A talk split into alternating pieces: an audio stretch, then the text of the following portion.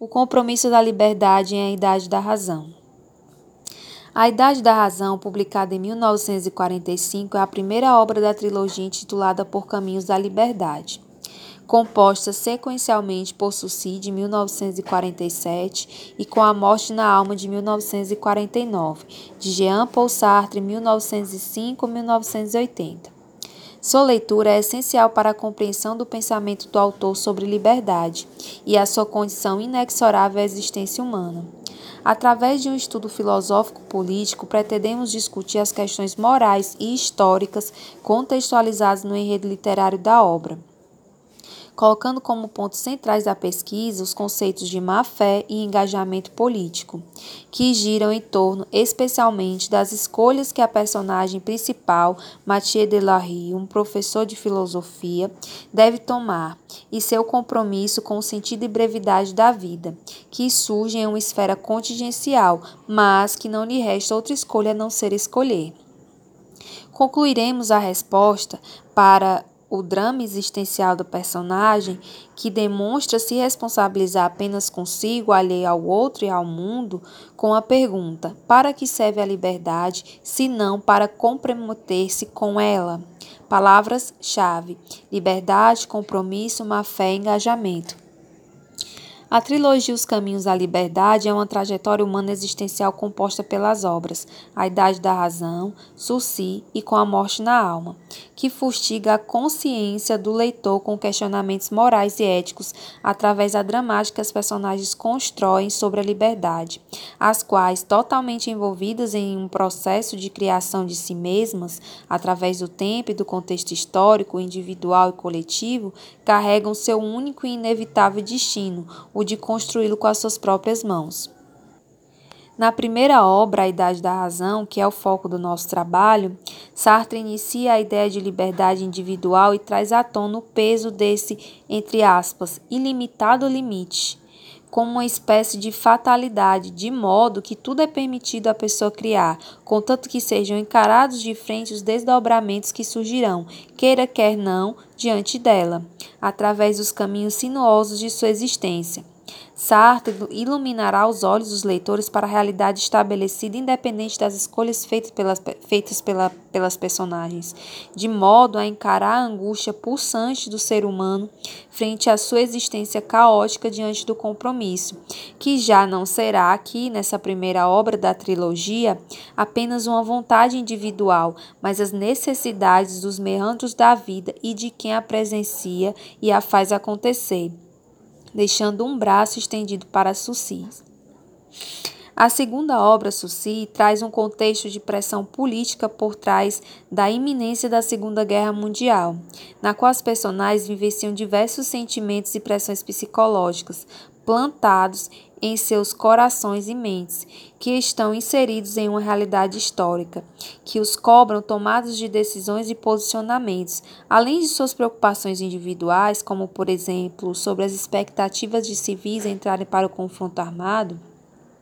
Existem as problemáticas diplomáticas que a França deve enfrentar em nome do que se põe em questão como paz.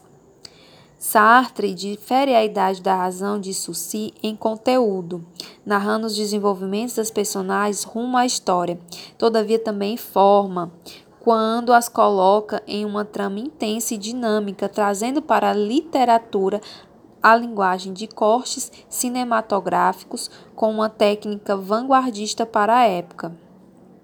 As cenas em movimento não só mergulham o leitor no frenesi das personagens, que no escapar de poucas palavras mudam de uma para outra, como de um lugar e tempo, porém e também compõem uma situação complexa e verossímil, que traduzem bem o ambiente histórico do próprio Sartre, quando escreveu a obra como se ele fosse uma personagem enquanto narrador, o que empurra quem acompanha a narrativa para a tríade fantástica do escritor, leitor e obra, que será lucidamente desenvolvida em seguida em O que é Literatura de 1947.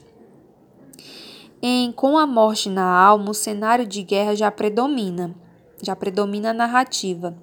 E como o tempo não dá trégua, as personagens se veem envoltas em uma circunstância de decisão a partir dela. A invasão da França pelos alemães é descrita através da subjetividade das personagens, sobretudo os soldados franceses que se deparam com uma gama de possibilidades que lhes impelem a tornar-se donos de suas escolhas, que transbordam e constituem as sentenças dos outros e vice-versa, ainda que seja desistir ou resistir, projetando-se para um futuro engajado no presente ou no desejo de acabar com tudo o que reflete em, em ambos os cenários decidir entre estar à mercê da vida ou da morte. Para que serve a liberdade, se não para se comprometer com ela?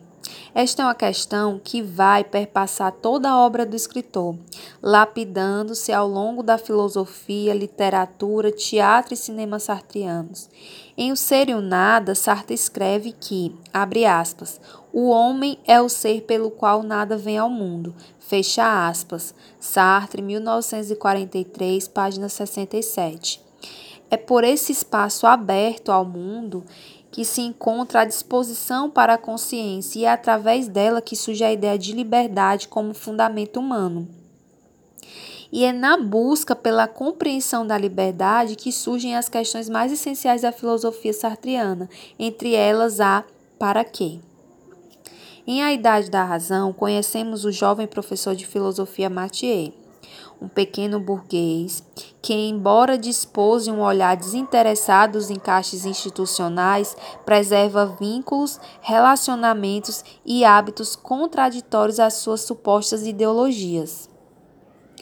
Essa personagem idealiza a liberdade individual descompromissada, embora seja surpreendido com a pressão do corpo do mundo sobre suas costas.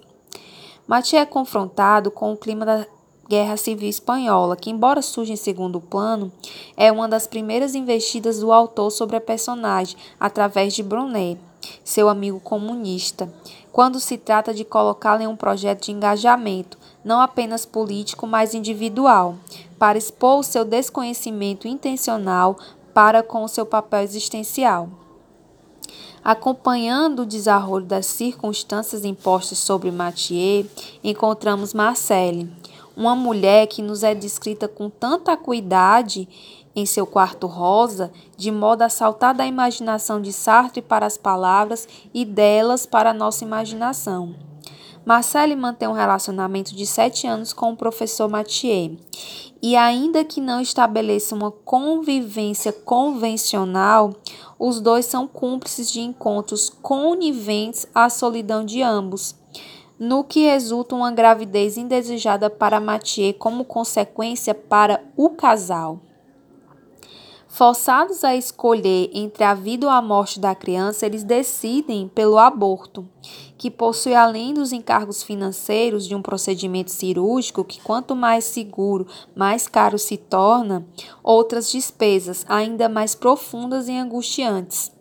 Ao decorrer da história, Mathieu se questiona diversas vezes sobre a possibilidade de casar-se com Marcelle, sobre o afeto que alimenta por outra personagem, a jovem Vichy, pensa sobre o orgulho, a apatia de dias comuns que se esvaem diante da fugacidade da juventude, mas sempre opta por se manter em uma conduta indisposta para com qualquer plano que o tire de sua zona de conforto.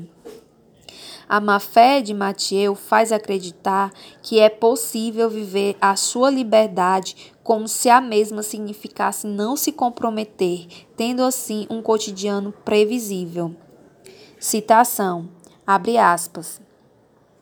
Isso de conheceres não me interessa assim tanto, disse simplesmente.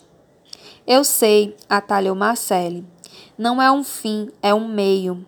É para te libertar de ti próprio, Olhar, julgar é a tua atitude predileta.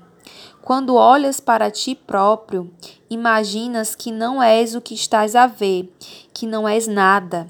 No fundo, o teu ideal não ser nada. Não ser nada, repetiu lentamente Mathieu. É, que é que tu queres que se faça? Estava irritado, tudo aquilo tinha tinha lhe explicado cem vezes e ela sabia que era muito importante para ele. Se, se eu não tentasse viver por conta própria, existir parecia-me absurdo. Marcelo pusera um ar sorridente e obstinado. Sim, sim, esse é o teu vício. Mathieu pensou. Ela irrita-me quando se arma em esperta. Mas teve remorsos e disse suavemente: Não, não é um vício, eu sou assim. Por que é que os outros não são assim se não é um vício? São assim, mas não percebem que são. Marcele deixara de rir, tinha um vinco duro e triste no canto dos lábios. Pois eu não tenho toda essa necessidade de ser livre, disse. Fecha aspas. Sartre, 1996, página 9. Ainda que Mathieu, como um homem livre, como um homem livre, possa fazer as escolhas de ser apático, o desenvolvimento de seu caminho o levará a compreender que as suas decisões são confrontadas com as decisões dos outros, que também são livres. A sua existência autêntica é predeterminada ou a sua existência autêntica não é pré-determinada, mas é inventada por ele circunstancialmente. Ao decidir, enfim, não se casar com Marcelle e não assumir o filho, Mathieu não tem controle sobre a criança que ele não escolhera. E Marcelle decide, para criar seu filho, casar-se sob os olhos da sociedade com Daniel o pederasta, que por sua vez escolhe estar com Marcele, assumindo o compromisso de manter uma família tradicional, enquanto nega sua sexualidade apenas e também sob o olhar da sociedade. Compreendemos, ao ler as demais obras da trilogia, que Sartre dará a seus personagens novas circunstâncias, baseadas na urgência histórica mundial, que na narrativa também é a história das personagens. E as mesmas, por vários momentos, deverão escolher e agir o que será determinante para os acontecimentos seguintes. Ou seja, responsáveis a certa medida pelo futuro. A cada passo mais longe do idealismo ao qual, foi, ao qual Sartre a cada passo mais longe do idealismo a qual foi criado, Sartre nos contará a sua história cheia de dramas contraditórios, mas que sempre culminam no enfrentamento da realidade, na qual ser completamente livre imbui o indivíduo de ser inteiramente responsável. A partir dessa compreensão é possível sustentar a pergunta: para quê? Pois, para Sartre, o homem é uma questão. Logo, a liberdade também é uma questão. E ainda que seja de suma importância perguntarmos o que é liberdade ou por que se é livre, essas duas questões desembocam no para que se é livre. Se é livre para se posicionar diante do mundo, ou seja, para se engajar nele, pois certamente o homem se define a cada escolha, constantemente. Em suas mais promissoras ou fracassadas decisões, no comprometimento com o outro e com o mundo, através de um projeto de vida real que traz sentido, ou melhor, sentidos de essências múltiplas, sem a má fé, de separar o inseparável que é o homem da sua liberdade e do seu compromisso para consigo, para com os outros e para com o mundo. Um mundo construído por cada indivíduo, construído por todos. Logo, concluímos que se é livre para vivermos a liberdade.